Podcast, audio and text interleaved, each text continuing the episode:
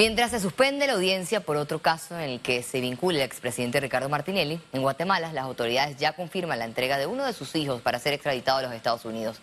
En la región, la OEA aprobó una evaluación colectiva inmediata sobre Nicaragua. Esto y más en nuestra emisión de Econius. Iniciamos enseguida. Debido a la falta de notificación de uno de los imputados, este viernes se suspendió la audiencia preliminar por el caso New Business.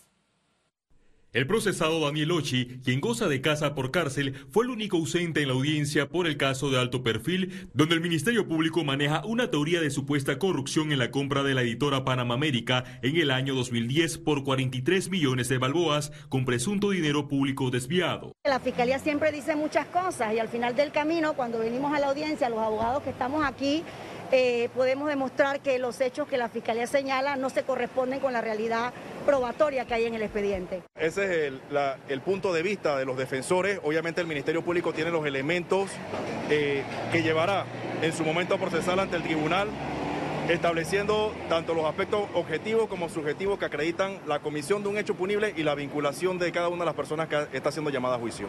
Uno de los principales mencionados en la compra del medio de comunicación es el expresidente Ricardo Martinelli. La Fiscalía contra la Delincuencia Organizada exige que sea llamado a juicio, mientras que su defensa legal se aferra al principio de especialidad. Tenemos todas las pruebas de que el dinero de Ricardo Martinelli es un dinero bancarizado, legalmente cada pago que se hizo está debidamente justificado y cuál es su representación en cuanto a esta empresa. El Estado ha logrado recuperar el 30% de las acciones de PASA, que representan 9.200.000 balboas. Es importante decir que en este caso eh, la supuesta prueba de un delito precedente de blanqueo de capitales ya se surtió ante un tribunal de cuentas, quien dijo que no había lesión patrimonial.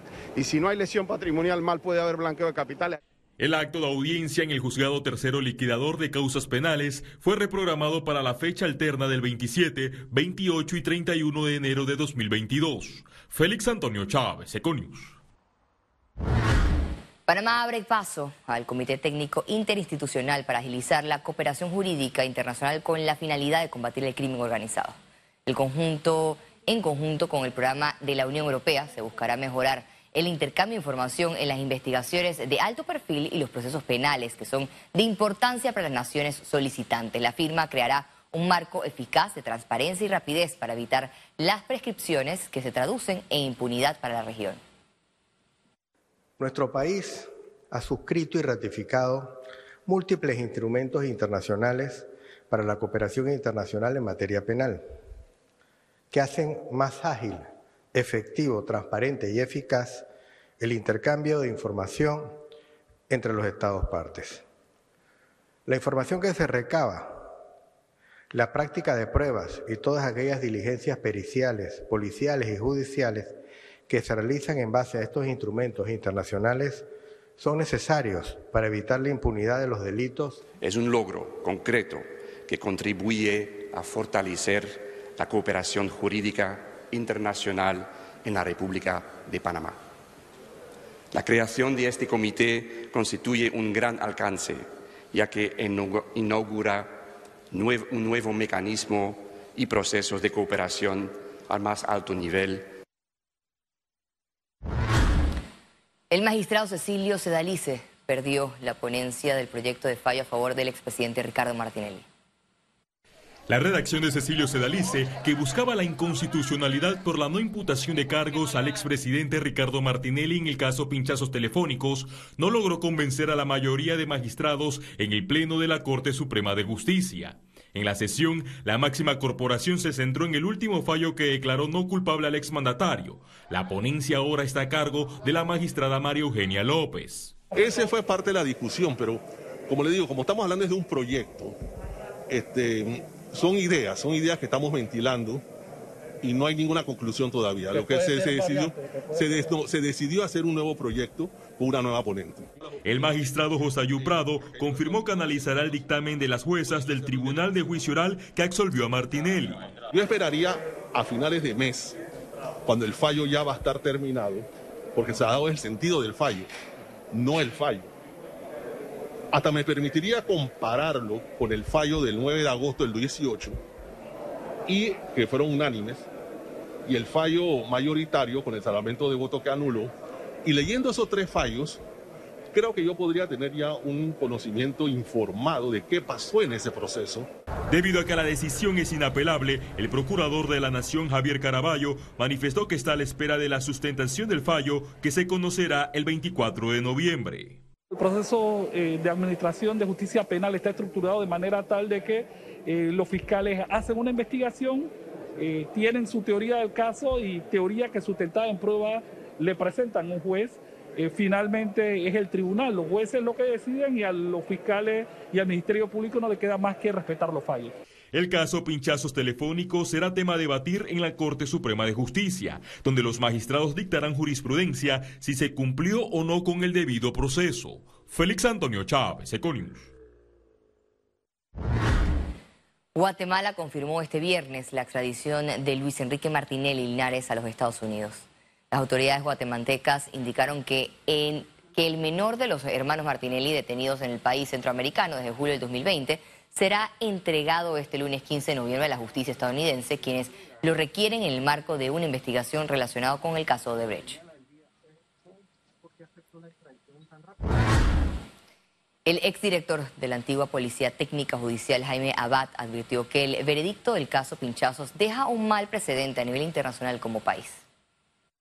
Las repercusiones que el mismo tiene, sobre todo en la comunidad internacional de las agencias de inteligencia, porque hay que tener presente que nuestra principal agencia fue el lugar, fue la institución donde se originaron estos pinchazos, nos ha llevado a que en esa comunidad de países nosotros estemos totalmente aislados, no somos confiables. El mundo de la inteligencia internacional, sobre todo nuestros vecinos colombianos, los gringos, los ingleses, ha retirado sus equipos, sus tecnologías y la confianza que tenían en nuestras agencias. Eso es un daño colateral que independientemente del daño que se ha hecho al sistema judicial, al sistema político, nos pone en una situación de alto riesgo. Magistrados del Tribunal Electoral sostuvieron una nueva reunión con miembros de la Comisión Nacional de Reformas Electorales. El tema central fue el, del análisis de las últimas modificaciones introducidas por la Asamblea Nacional al Código Electoral. Se anunció que la próxima semana se publicará un informe a la Nación donde explicarán sus consideraciones sobre la nueva normativa. La región metropolitana de salud del Minsa efectuó un operativo de verificación de medidas sanitarias y de bioseguridad en parrilladas, restaurantes y mini super en el sector de, P de Felipillo. Durante la inspección en los mini super se observó problemas en las carnicerías y falta de aseo. Las autoridades sanitarias aseguran que en el operativo no se realizó ningún decomiso de alimentos en mal estado, pero sí detectaron carnets de salud fraudulentos. La positividad de pruebas COVID-19 en Panamá se mantiene en 3.7%. Veamos en detalle las cifras del MINSA. 474.231 casos acumulados de COVID-19, 229 nuevos contagios, 128 pacientes se encuentran hospitalizados, 26 en cuidados intensivos, 102 en sala. 465.225 se reportan recuperados clínicamente. Un total de 7.341 fallecidos. Se registraron tres defunciones en las últimas 24 horas. Total de vacunas aplicadas, 5.884.874 dosis.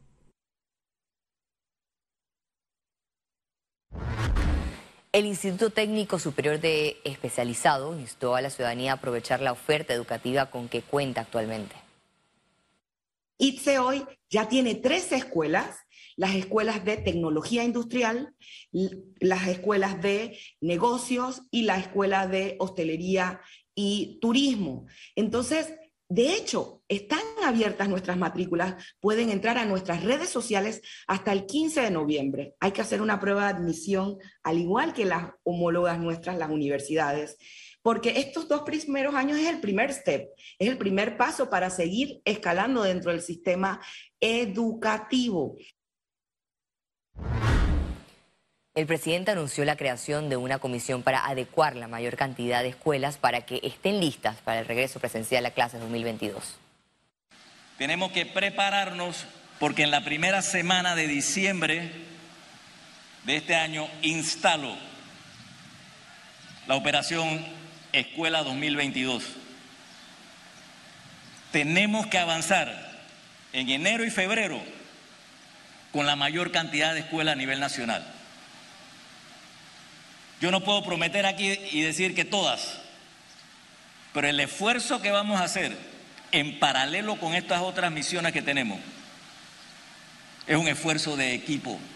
Así es que prepárense.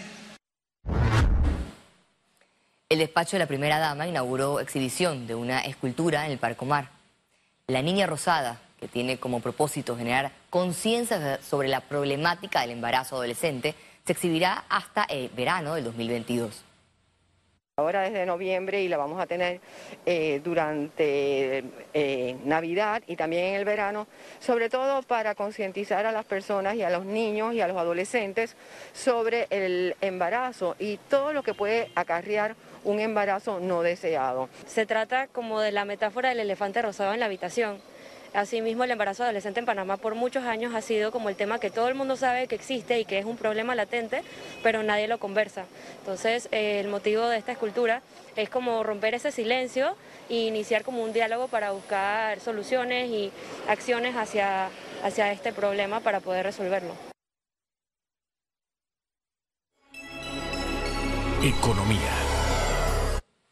El gobierno confirma entrega de jamones a la población para las fiestas de fin de año. El presidente de la República dijo que los jamones serán comprados en su totalidad a los productores nacionales. El órgano ejecutivo designó una partida de 19 millones de dólares con el objetivo de llevar productos 100% panameños a familias de escasos recursos durante las festividades de fin de año, donde también se contempla la entrega de cerdo congelado, pavipollos y otros insumos. Los ganaderos pidieron al gobierno debatir sobre los problemas del sector durante un encuentro con el presidente Cortizo. Este viernes inauguraron la nueva sede de la Asociación Nacional de Ganaderos en La Boca Dancón. En el acto participó el presidente de la República, Laurentino Cortizo, quien reafirmó que los productores del país tienen un aliado en él. Mencionó el regreso del FESI y la eliminación de la UPSA como promesas cumplidas para el sector agropecuario. Los ganaderos aprovecharon el encuentro con Cortizo para exponerle los problemas del sector. Tenemos, por ejemplo, un problema serio con la NATI, que el precio de la tierra.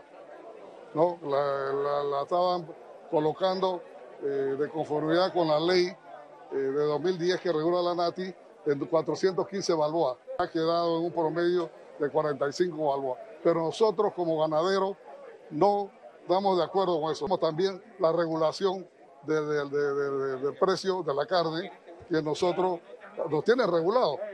Tres cortes de carne, ¿no?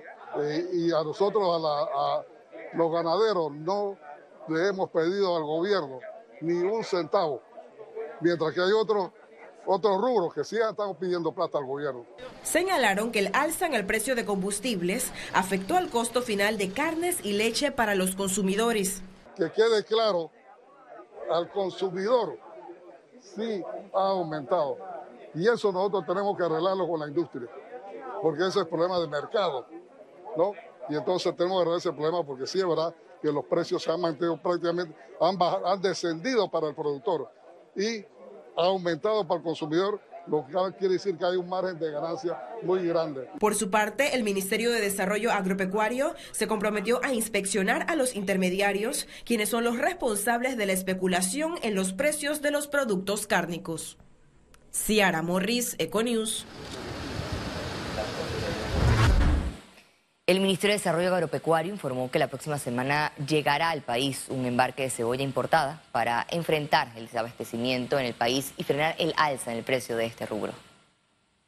Son 30 mil quintales de cebolla que complementados con lo que está saliendo ya de producción nacional va a ser suficiente para abastecer el mercado en el mes de noviembre y en el mes de diciembre también estamos esperando que llegue eh, eh, cebolla afuera para complementar la producción nacional, con lo cual se va a robustecer la oferta nacional y evitar el, el sobreprecio que pueda haber.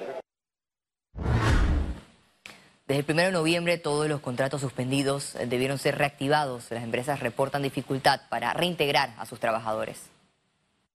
Todavía tenemos muchas empresas que independientemente si ya vencieron los plazos, no tendrán los fondos ni siquiera para comenzar a operar. Entonces, ahí es donde toma prioridad este tipo de programas, como es el tema de la formación dual, porque es el tema de que cómo vamos a aportar los dos. Eso es lo medular. No es, no es extender un bono solidario eh, simplemente para seguir ayudando, porque es que no estamos dando el apoyo que sea sostenible. Yo no estoy diciendo nada en contra de eso, estoy diciendo que tenemos que utilizar otras herramientas para poder realmente desarrollar la empleabilidad.